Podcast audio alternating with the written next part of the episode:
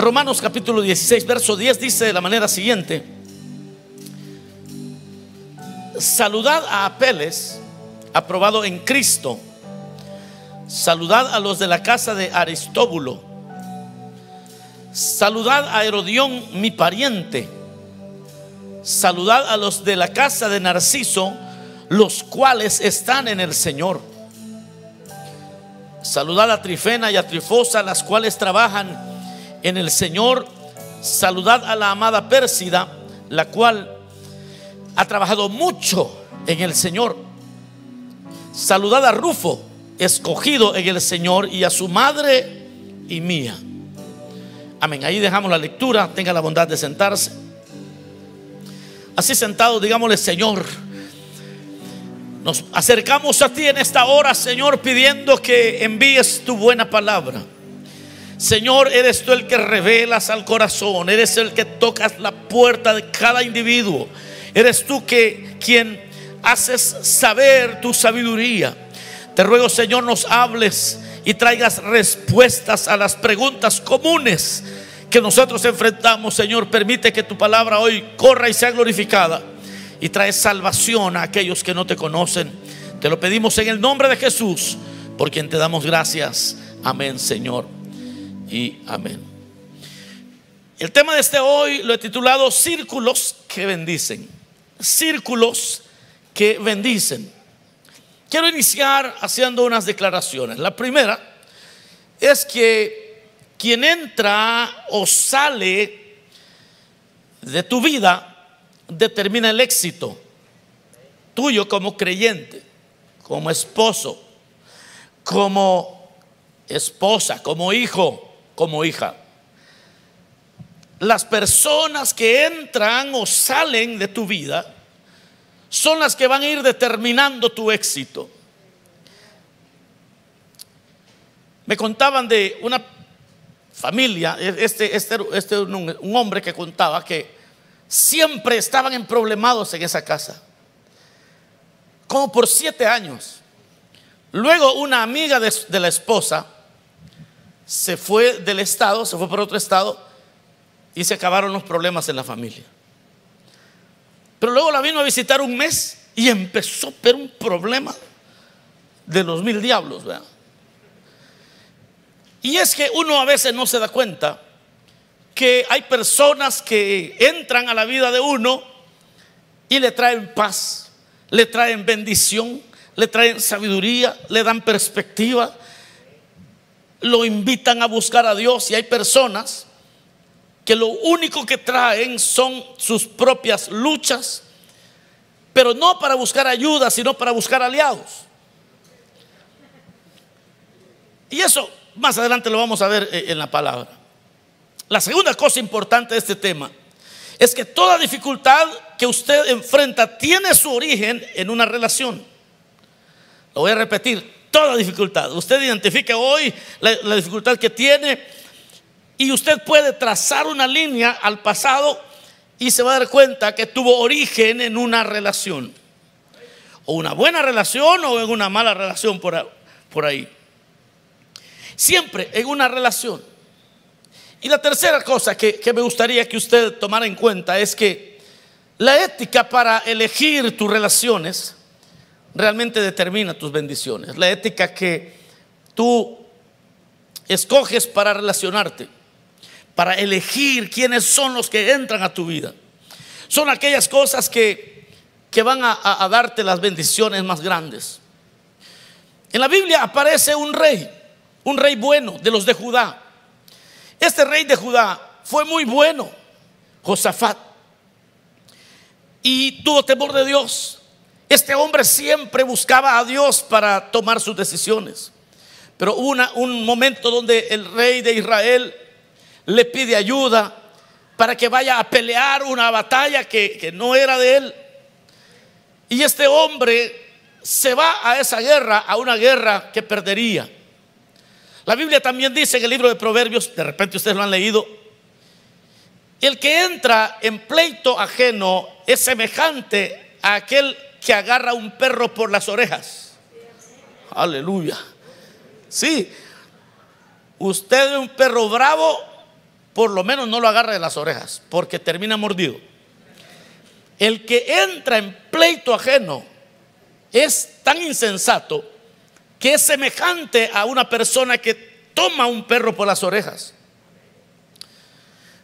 En ese tema de el rey que se metió en un pleito que no le pertenecía, podemos también considerar a no sé si usted conoce, pero yo conozco solteros y solteras que nunca se casan, porque siempre están relacionados con solteros y solteras amargadas.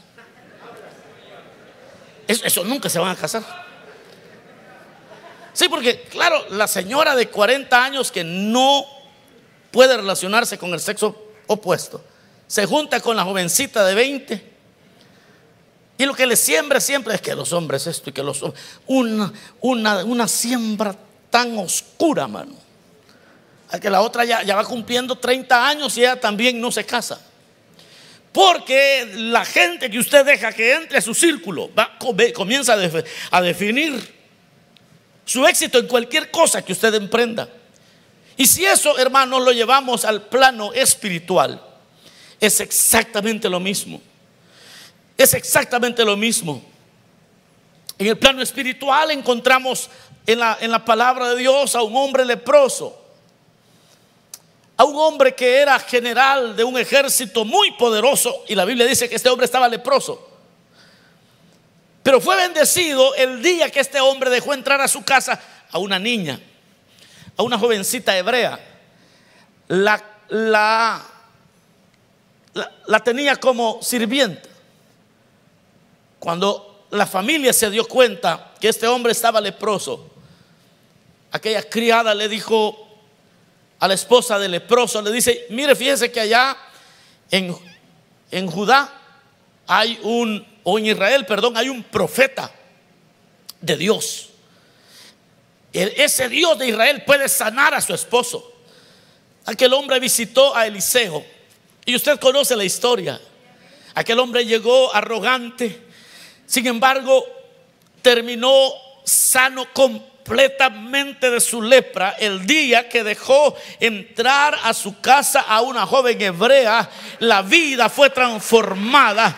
Hermano, hay personas que usted permite que entren a su vida. Mire que a veces uno llegó a un trabajo donde ahí le empezaron a hablar del Señor. Hay gente que llegó a un lugar donde ahí le empezaron a un compañero que no lo dejó nunca. Personalmente yo iba mal en mi vida. A mi papá y a mi mamá se les ocurre mandarme para Estados Unidos. Y entonces ellos sabían que yo andaba muy mal y que mi vida se estaba arruinando con el pasar de los días. A mis 19 años me fueron a dejar ahí para que me viniera solo para acá. Yo hasta dudo que quizás soy adoptado. ¿ah? Y me mandaron. Y llegué a una casa, a la casa de mi hermana. Y ellos estaban recién convertidos, tenían un año convertidos, estaban en su primer amor. Eso no dejaban ni al gato para ir a la iglesia, hermano. Eso se llevaba eh, siempre y era una insistencia estar viviendo ahí con ellos era sinónimo de que aquí, aquí te vas a congregar. Y no importa si eres fumador, si eres alcohólico, pero al culto vas a ir. Y empecé a ir.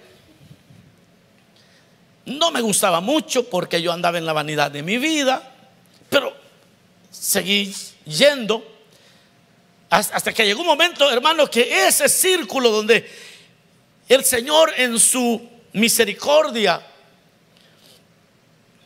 en su divina providencia, me rodeó de gente así. La cosa es que como me llevaban a la célula, y en la célula los hermanos, todos ahí viene el hermano, y como que se ponían de acuerdo. Yo creo que ellos se, se llamaban, lo vamos a llevar, me imagino, porque todos era un complot. Esa célula sí era buena, mire, porque desde que yo llegaba se me acercaba el anfitrión, la anfitriona me quería dar de comer, y es que era una, una emboscada, yo me sentía que todos.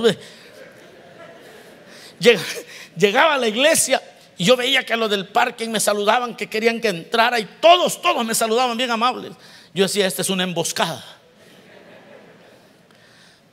Pero imagínense, lo que sucedió el día que a mi vida entraron personas que sin yo darme cuenta estaban en el propósito eterno que Dios había establecido para mi vida, mis amados hermanos. Hay círculos que son de bendición. Hay círculos que son de bendición. Hay gente que entra a tu vida para ser usados por Dios para tu bendición.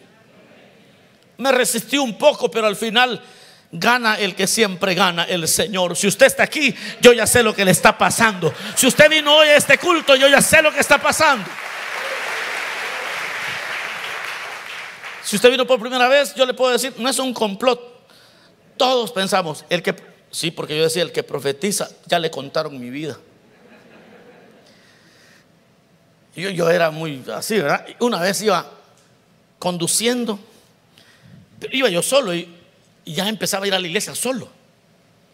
Y yo iba pensando, yo no creo en esos que profetizan.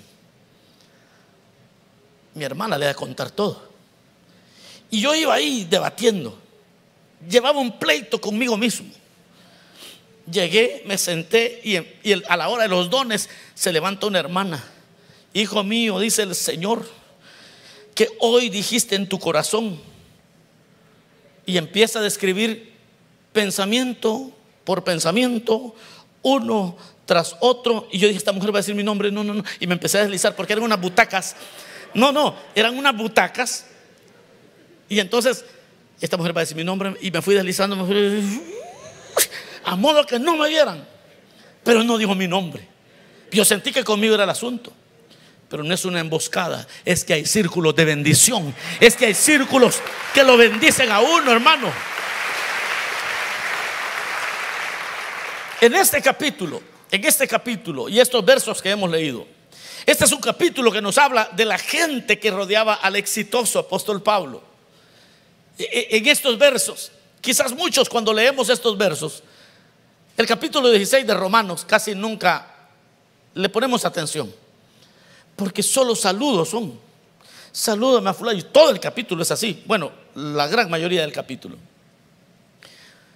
Pero se me hace interesante la ética de Pablo en el sentido de los círculos que él tenía. y lo mismo hacía Jesús. Pensemos en Jesús. Jesús hablaba con todos. Jesús era amigo con todos, pero en sus círculos íntimos, él solo tenía a aquellos hombres que él mismo estaba preparando para el ministerio apostólico. Si tú estás cerca de un supervisor de zona, te está preparando el Señor para una obra apostólica. Te está preparando Dios para algo muy especial.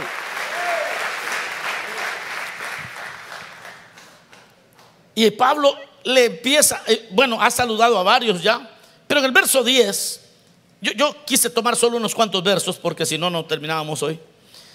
Y en el verso 10 dice, saludad a Apeles. Y vea, vea el criterio de Pablo. Aprobado en Cristo. Saludad a los de la casa de Aristóbulo. Pero, pero vea, el, criterio de Pablo en los círculos de bendición que él tenía era que fuesen aprobados por Cristo, aprobado en Cristo. Aprobado en Cristo no es otra cosa que un vencedor de grandes dificultades. Mira la gente con la que Pablo se rodeaba. Él tenía círculos de gente victoriosa, de gente que había enfrentado a veces hasta la muerte de sus familiares, pero no habían retrocedido, porque en ese tiempo era común el martirio. Era común que alguien fuera apresado por Roma, muriera por causa del Evangelio y que la gente dijera, no, seguir a Cristo no vale la pena. Pero dice aquí que Apeles aprobado en Cristo. Un aprobado es alguien que ha sido probado y pasó el examen. es que hay círculos que Dios quiere que tú tengas, mi amado hermano, que son círculos de gente que ya sufrió destierro, que ya sufrió hambre, que ya se quedó sin trabajo y vio la mano de Dios, pero siguió adelante firme. Hay círculos de gente que necesitas tener, gente que ya que ya sabe que es en medio de la enfermedad seguir glorificando al Señor. Gente que en medio de las malas noticias sigue honrando al Señor. Yo aquí he visto personas que les dieron una mala noticia. Murió un familiar muy cercano a ellos. Un día jueves, una muerte de repente. Y el viernes aquí están adorando al Señor en medio. Yo, yo, yo solo en Job, solo de Job me recuerdo cuando he visto esos casos. Yo le digo al Señor, Señor, de esos quiero estar cerquita yo. Porque esos son aprobados. Esa no es. Sí, porque hay gente que eh, allí en mi tierra le decimos llamaradas de Tusa. No sé si usted sabe qué es eso. Para, para los que no saben, investiguen en Google. What is a Tusa? Sí, para los que no saben, es como esas personas que comienzan con una alegría impresionante, pero les duró cinco minutos y después echaron atrás. Se echaron atrás. Pero Pablo dice, por favor salúdenme a alguien que ha estado en mi círculo de bendición, a Apeles, aprobado en el Señor. Ese hombre sí, sí está aprobado. Este hombre sí sabe vivir la vida cristiana. Esos son círculos de bendición. Luego dice, saludad a Herodión, mi pariente. Saludad a los de la casa de Narciso, los cuales están en el Señor. Es decir, Aquí vemos ya otros elementos. El siguiente elemento que vemos es que los que aquellos que Pablo a los que Pablo se refiere, en este caso es un pariente de él, familiar. Pero ese no era el criterio de Pablo para tenerlo cerca de él. Es decir, él tenía cerca a esta gente, pero había un filtro, es que estaban en el Señor. Estaban pegados a Cristo saludada a Herodión, mi pariente, pero no como cualquier pariente. Pablo no se rodeaba, sino de aquellos que estaban en el Señor, que estaban en el mismo sentir, en la misma visión, en la misma pasión. Porque esos son los círculos que son de bendición. En el verso 12 dice saludar a Trifena y a Trifosa. Los nombres no son muy... Ese tiempo, yo no conozco a la hermana Trifosa por ahí, ¿verdad? Yo siempre que leía, la, leía cuando empecé recién convertido, y yo llegué ahí, se me hacía como lombrizosa. Yo decía, esta hermana lombrizosa. Y yo, los que no me conocen, soy bien creativo para leer la Biblia. Pero vea lo que dice Pablo de Trifena y de Trifosa. Dice, las cuales trabajan en el Señor saludar a la hermana Pérsida, la cual ha trabajado mucho en el Señor. Es decir, que las credenciales de esta gente que estaba en el círculo del apóstol era su entrega a la obra del Señor. Era la entrega que ellos tenían a la causa de Cristo. E, esos son los círculos que te bendicen. Eso es lo que hizo de Pablo lo que hoy sabemos de Pablo. E, e, Pablo no era un long ranger, no era el llanero solitario, no el gran Pablo que hoy conocemos y, el gran Miguel que vamos a conocer y, la gran Josefina que vamos a conocer y, y el gran creyente en el siglo XXI que vamos a conocer. Son gente que se rodea, que se rodea con gente de esta naturaleza, entregados a la obra del Señor. Y luego el verso 13 dice, saludad a Rufo, escogido en el Señor y a su madre y mía. Rufo se cree que era hijo de Simón, aquel que ayudó a Jesús a cargar la cruz. Y la esposa de Simón, cuando Pablo se convirtió, cuidó mucho de Pablo. Y él la, había, la tenía como, como, como su mamá. Por eso es que dice estas palabras. Saludad a Rufo, escogido en el Señor, y a su madre y mía. Pero otra vez el apóstol tiene ese criterio. Y aquí la pregunta necesaria es, a este punto del sermón, ¿de quiénes te estás rodeando? Vamos, haga la lista, por favor. Haga la lista de ese círculo en el trabajo. Haga la lista de ese círculo en la familia, porque vemos que Pablo se rodeaba de familiares, pero de familiares que estaban en el Señor. Esto no quiere decir que vamos a ser antisociales. Esto no, significa que no vamos a hablar con nuestra familia. No, no, no, no, no. Eh, no es así. Pero la convivencia íntima del apóstol era con familiares que tenían la misma pasión que él tenía. ¿De, quién te está rodeando?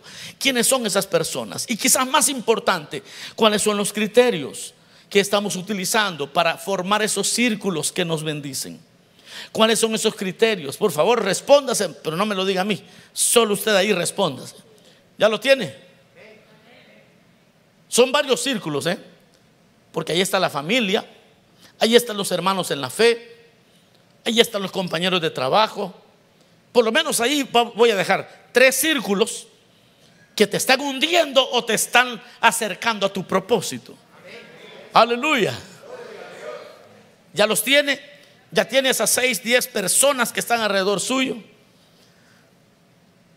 Nosotros, mis amados, elegimos amistades basados en intereses comunes. No sé si, bueno, yo creo que todos lo sabemos. Hobbies, por ejemplo, pasatiempos. Otra manera de elegir a nuestros círculos son los temperamentos.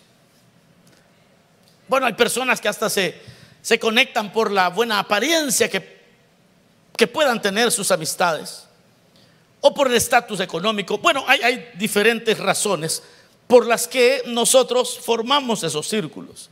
Y casi siempre eh, están basados en esos intereses comunes. Una vez hablando con, con un hermano me decía, es que el problema de mis hijos son sus amigos. Y yo lo dejé que terminara, me dijo que él es buen muchacho, me dijo, pero los amigos son los malos, me dijo. Ya que terminó de, de hablarme del angelito que tenía en la casa,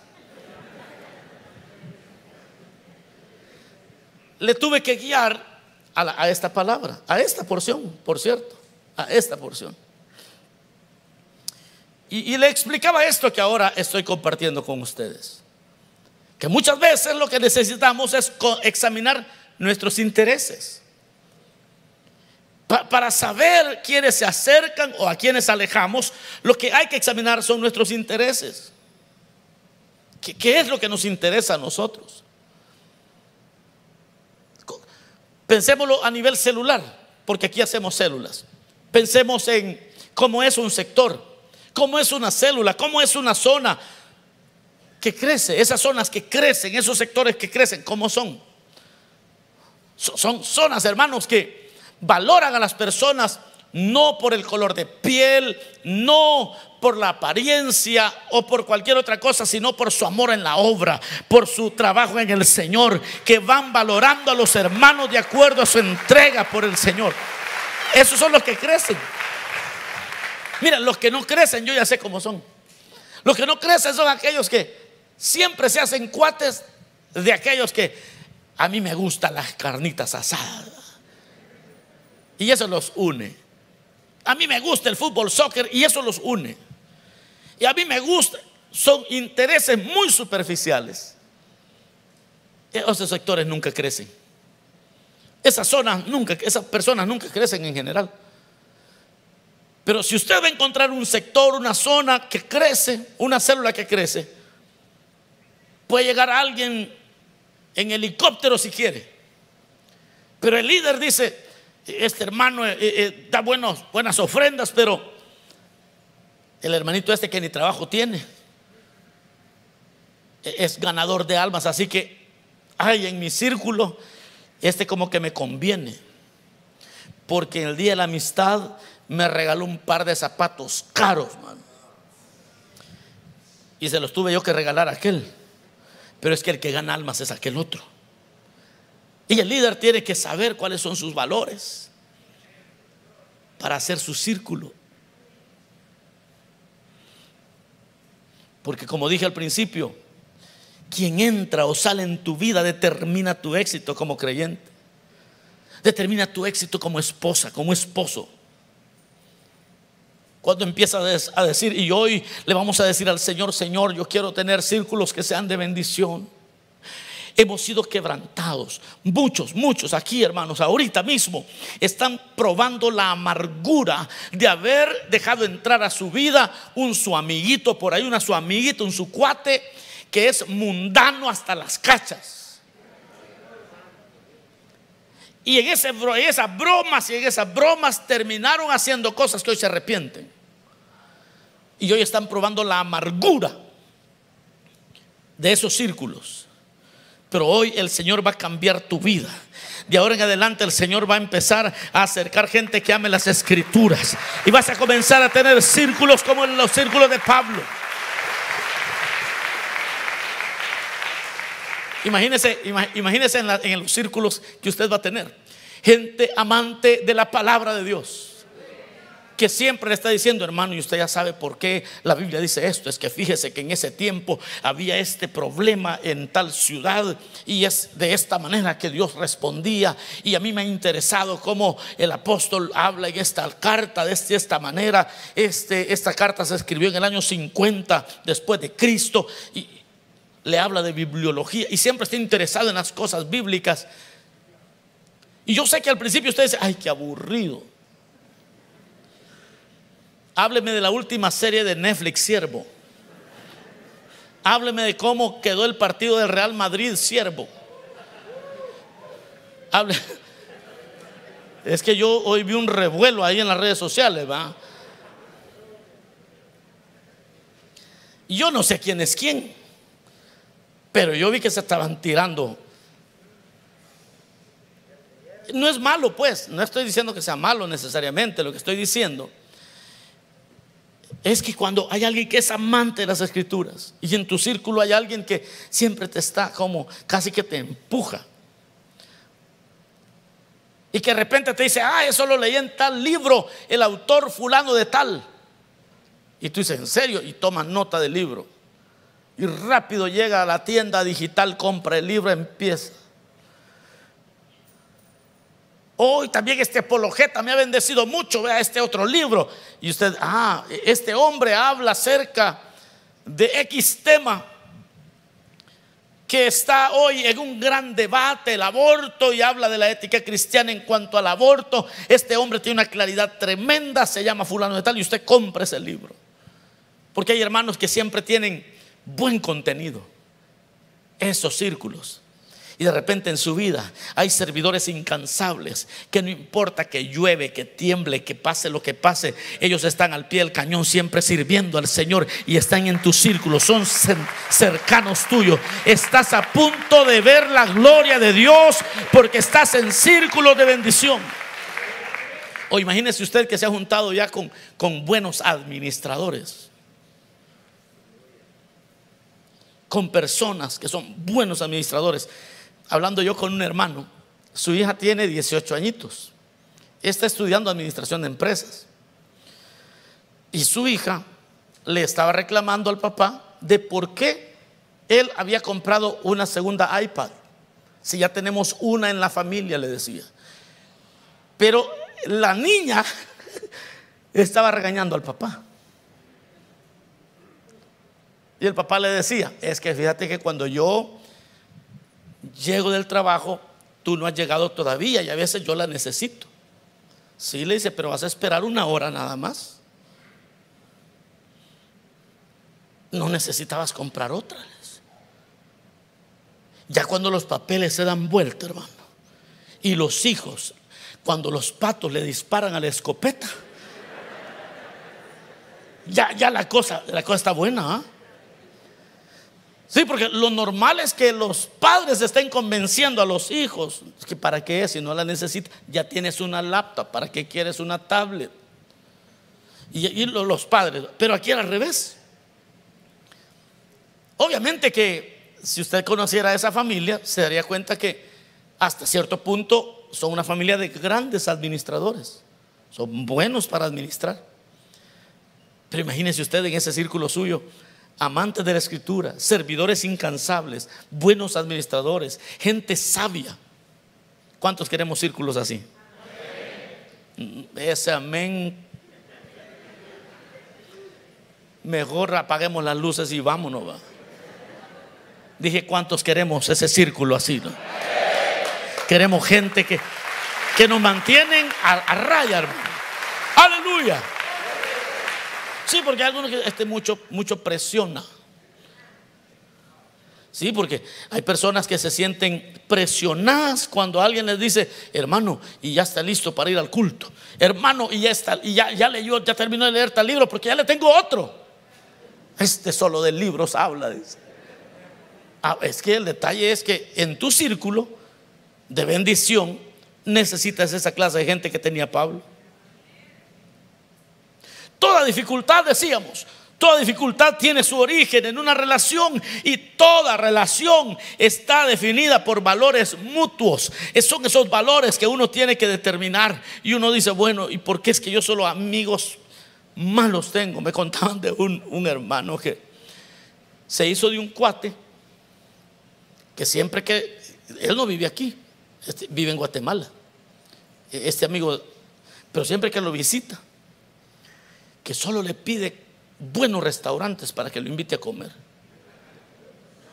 Y el hermano, ¿verdad? Le dijo, hermano, vamos a ir a pasar allá a, una, a un Dunkin' Donuts.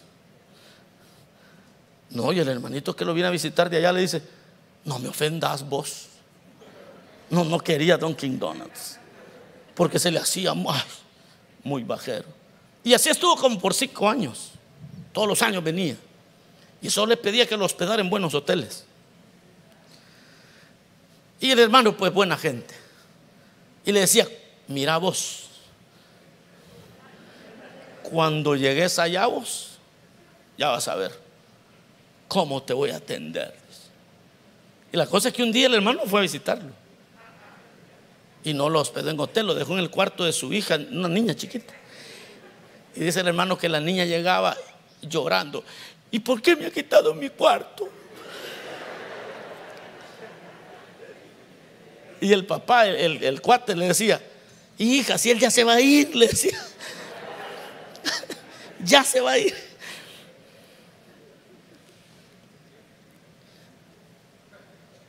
Toda dificultad tiene origen en una relación y las relaciones están definidas por los valores mutuos. A, veces, hermanos, las personas que se están rodeando no tienen los mismos valores y, hay que determinarlos y hay que empezar a decirle, Señor, yo, quiero, y es que aún para los que se casan, para los que hacen negocio, para todos los que estamos relacionándonos, porque esto es el mensaje más crítico que usted va a oír, porque aquí nos estamos relacionando todos los días, todos los días, todos los días, estamos relacionándonos, todos los días, todos los días. Y la relación en sí no es con las personas, sino con los valores que esas personas tienen. La ética para elegir tus relaciones determinan tus bendiciones. Bendiciones materiales. Es, esa ética que, que va definiendo cómo es que te vas relacionando tu crecimiento espiritual, tu madurez matrimonial, todo eso, cuando empiezas a elegir de acuerdo a los valores del reino, te vas a, te vas a juntar con parejas que su ejemplo va a ser inspiración para ti. Los consejos que le den a tus hijos, los consejos, cuando la esposa de este hermano se junte con la esposa tuya, la va a mandar más santificada de regreso a la casa, mano. La esposa va a llegar con ganas de, de ser amable contigo Y el esposo se va con el amigo ahí, que es un gran hombre. Va a llegar él, pero con ganas de honrar a su esposa. Y usted va a saber que se está juntando con los círculos correctos. Y entonces va, va a terminar escribiendo cartas como las que escribía Pablo va a comenzar a decir, yo alabo a Dios por fulano y por sutano. Y en Thanksgiving va a mandar tarjetas y salúdenme a fulano porque ese me afirmó en el Señor. Mire, este me ha reprendido más de una vez. No me gustó, pero mire que me ha pegado unas buenas alineadas. Bendigo a fulano. Aleluya, aleluya. Dele fuerte ese aplauso al Señor. Hay círculos que Dios quiere que comiences a tener. Hay círculos. Porque toda dificultad que has tenido tiene que ver con relaciones que has cultivado. Y Pablo aquí, hermanos, yo termino y digo, Pablo, Pablo aquí está diciendo, e-, ese es el equipo que está a mi lado. Yo, en otras palabras, mire que Pablo ha dicho todo Romanos, todo Romanos es por lo menos el 50% de la carta a los romanos es teología. Es teología. El otro 50% es práctica. Pero de ese 50 y 50, el capítulo 16 es como la culminación de todo el argumento.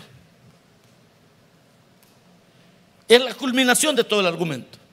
Porque Pablo ya dijo de la, de la, de la fe que esto de la salvación no es por obras para que nadie se gloríe. Porque el justo por la fe vivirá. Ya, estuvo explicando eso. Ya habló desde el capítulo 1 hasta ahí por el capítulo 9. Ya habló acerca de doctrina, doctrina, doctrina, doctrina, doctrina, doctrina. Los siguientes capítulos son práctica, práctica, práctica, práctica, práctica. Sí, el capítulo 13, sométanse a las autoridades, pura práctica. Pero el capítulo 16 es casi como el capítulo 11 de Hebreos. Eh, es donde Pablo, después de dar todos sus argumentos, hace un desfile de personas que viven ese nivel de fe. Y dice, salúdenme a Trifena y a Trifosa han trabajado arduamente. Salúdenme a Rufo, eh, y saluden a la mamá también, porque es como mi mamá también. Porque han trabajado arduamente. Salúdenme a los hermanos, porque fulano está bien en el Señor. El otro creyente que a quien Pablo está alabando dice, este hombre es aprobado en, en Cristo. Pero de todas las relaciones, o la relación más importante que inicia todo esto, es la relación con Cristo. Cristo dijo, ya no los voy a llamar mis siervos, les voy a llamar amigos.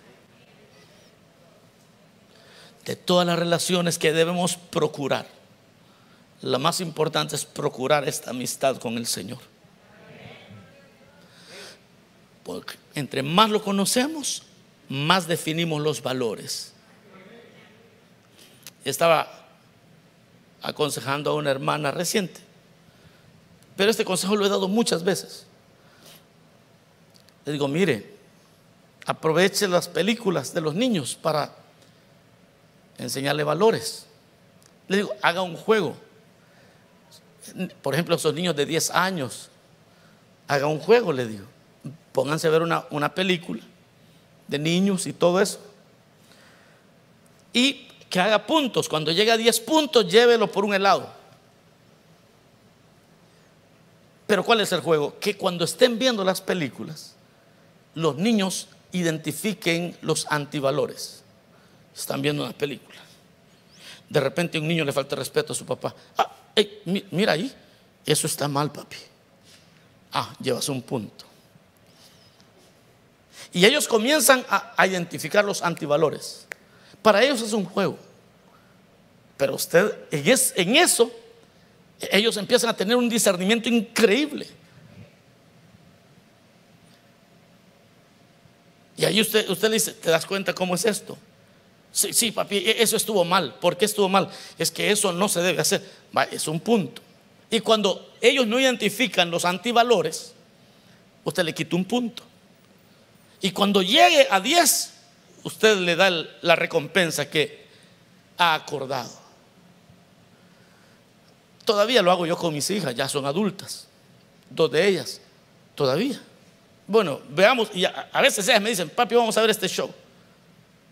Y yo recuerdo una vez que estábamos viendo una serie que se llama The Queen's Gambit, algo así. ¿Alguien sabe de lo que estoy hablando? No. Hoy nadie ve series.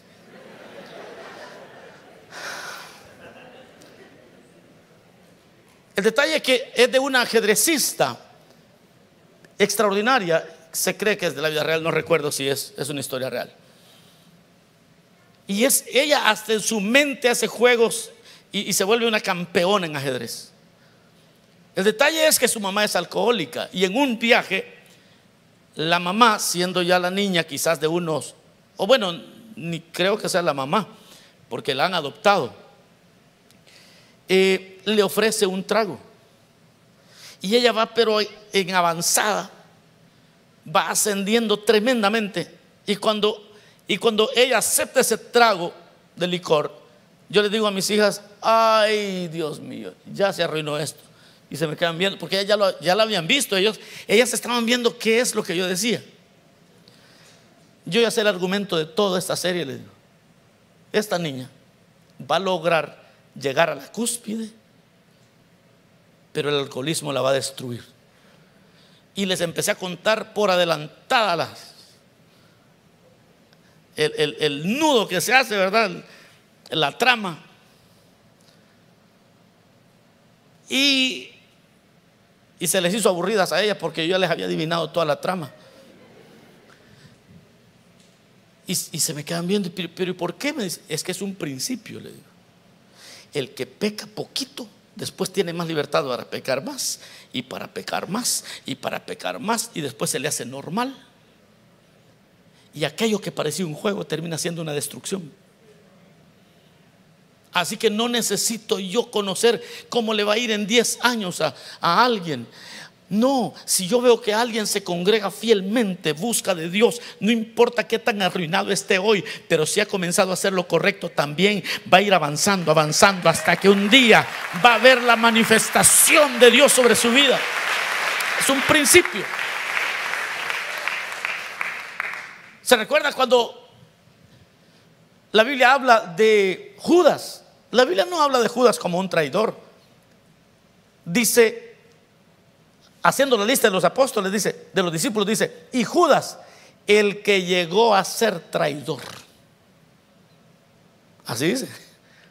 O sea, no era, pero empezó a dar unos tiny, tiny, tiny steps. Poquitito.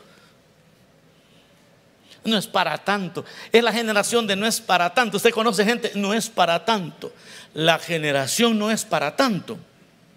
Esos son Judas en potencia. Sí, si alguien le dice a usted es que no es para tanto, ese es un Judas en potencia. Solo que ahorita lo está haciendo en muy pequeñas cantidades. Pero ese no es para tanto. Va a terminar en un embarazo no deseado. Uy, es que ese no es para tanto. Va a terminar en un adulterio. Ah, se, apagó, se fue la luz, no me oyen, digan algo pues. Ese no es para tanto. Termina perdiendo el empleo de 20 años.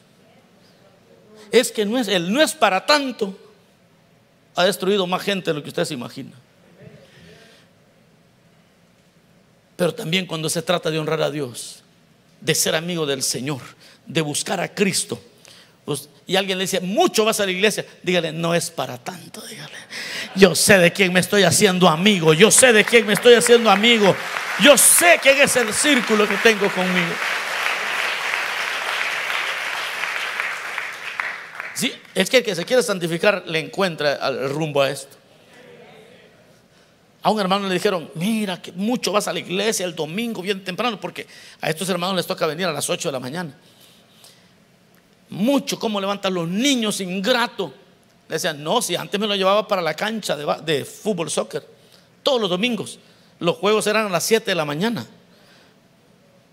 Yo no sabía eso, pero yo supe que a las 7 de la mañana y tienen que ir a hacer cosas, como que son servidores, porque ¿alguien sabe que es cierto eso? Porque hay, no sé si tienen que marcar, no sé qué tienen que llegar a hacer, pero llegan a las 6 de la mañana. Y aquí se quejan porque llegan a las 7. Y él, pero este hermano le dijo, no, le dijo, no es para tanto, le dijo.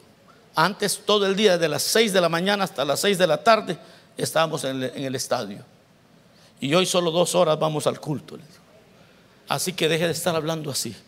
Esa es la gente que avanza en el Señor. Esa es la gente que ve la mano de Dios. Esa es la gente.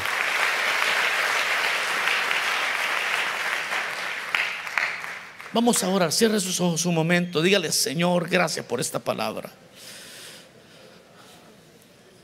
En este momento quiero que examines tus círculos. Si son círculos de bendición, son círculos de gente que te está acercando a Dios. O si en tu vida realmente tienes círculos que te están dañando, que te están corrompiendo. Yo quiero hacer una invitación muy breve. Quiero invitar a aquellos que todavía no son aprobados en Cristo, que todavía no tienen al Señor en sus vidas, en sus corazones. Quizás en este momento ya estás haciendo la cuenta que aunque es divertido andar con tus amigos, ellos no te están acercando a Dios. Te están acercando a tu condenación eterna. Pero si estás aquí es porque el Señor ha tenido misericordia de ti. ¿Habrá alguien aquí que necesite hoy venir al Señor? Entregarle su vida y comenzar esta amistad con Cristo porque en sus círculos Cristo no es parte de ese círculo. Pero hay círculos de bendición. Pero el más grande de ese círculo, la relación más importante es Cristo Jesús. Vamos a orar por usted. ¿Habrá alguien aquí que necesite recibir a Cristo en su corazón? Vamos a orar.